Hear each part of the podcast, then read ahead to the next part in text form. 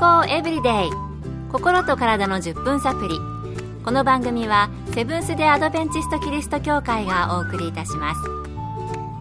皆様お元気でしょうか？森田美恵です。今日もあなたやあなたの大切な人の心と体の健康に役立つ情報を短い10分間にぎゅっと詰め込んでお届けします。セブンス・デ・アドベンチスト・キリスト教会は社会奉仕をモットーに世界中で病院や学校も運営しています。日本でも東京神戸沖縄の3カ所の病院をはじめ福祉施設などの運営を通して皆様の健康と医療福祉の発展に携わってまいりました。なおこの番組は健康情報番組で医師のアドバイスや治療に代わるものではありません。すでに投薬を受けている方また病院に通われている方はかかりつけの医師の指導のもとこの番組の情報も参考になさってください。あなたはもし子供が親の処方薬や化学薬品など毒性の高いものを飲み込んでしまった場合はどうされますか？もしその場にいれば何とか吐かせたり対処できるかもしれませんが、いなかった場合を考えるとゾッとしますよね。またその場に居合わせたとしても実際にはどのように対処したらいいのでしょうか？今日はそんな時の対処法のトピックです。急性薬物中毒の対処と予防です。今回はアメリカのグアム島にあるアドベンチストグアムクリニックの総合家庭医マイケル・ロビンソン先生のお話をお送りします。Sure. Chemical poisoning refers to 急性薬物中毒は医薬品や洗剤殺虫剤塗料あるいは農薬などの化学物質を飲んでしまう吸い込んでしまうあるいは皮膚から吸収してしまうことによって起こります。もし口から入ると内臓で問題を起こしますし皮膚の場合は皮膚が荒れたりただれたりすることがあります。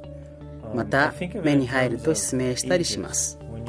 小さい子供をお持ちの方は子供の手の届くところに医薬品や洗剤などの化学薬品を置かないか全て鍵をかけるなど簡単に触れることができないようにすることを勧めます。子供が歩けるようになるとさらに行動範囲が広がります。処方薬や消毒薬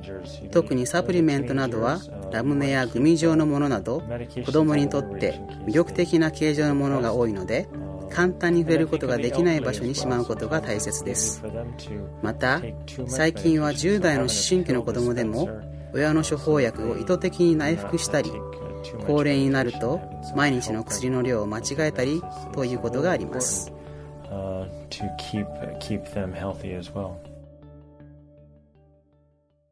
急性薬物中毒って小さな子供に限らずいろいろな年齢でリスクがあるんですね。それでは誤って化学薬品などを飲んでしまった時はどのようにしたらいいのでしょうか？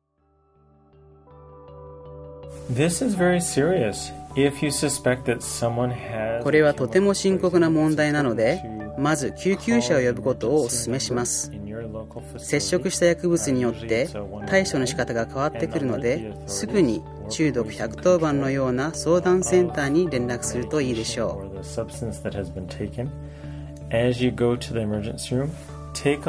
病院に行く時は必ずどのような薬品をいつ頃どのくらい飲んだのかなどの情報があると病院に着いてからの治療がスムーズにいきます。なので薬物の入れ物などを一緒に持っていくことを勧めます。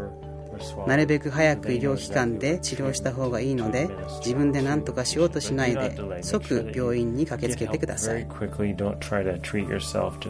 go as quickly to help as possible. 自分で何とかしようとするのではなく、まず専門家の助けを求めること。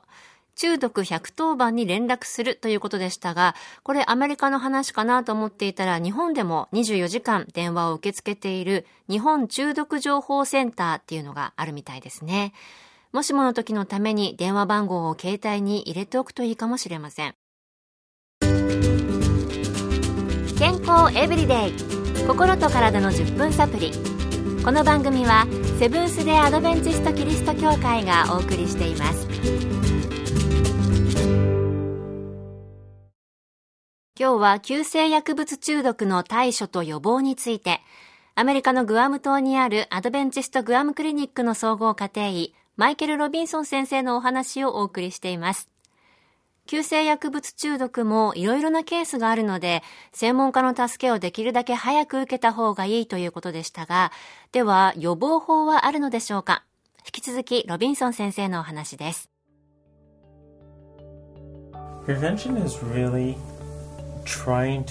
まず子供が誤って摂取することがないように洗剤や化学薬品などを子供の手の届かない安全な場所にしまうことです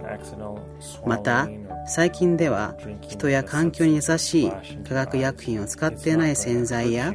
微生物の作用で無害な物質に分解される生物分解性のものがたくさん出ていますのでそういったものを使うようにすれば間違って皮膚についたり目に入ったとしてもそれほど深刻な問題になりません。そして使わなくなった処方薬は自宅で処分するか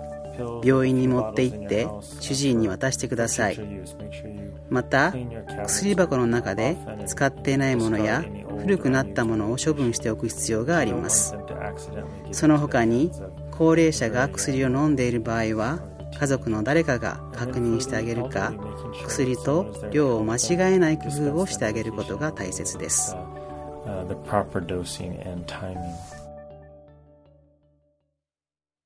予防法。まず、誤って飲んだり触ったりできないようにしておく。当たり前ですが、これなかなか徹底できないんですよね。ちょっと取りやすいところに置いちゃったりすることあります。そして家で使う洗剤や殺虫剤なども毒性が低かったり生物分解性のものであればあってねこう思いがけずこぼしたりかかったりした時も体への害はそれほどひどくないということでしたね。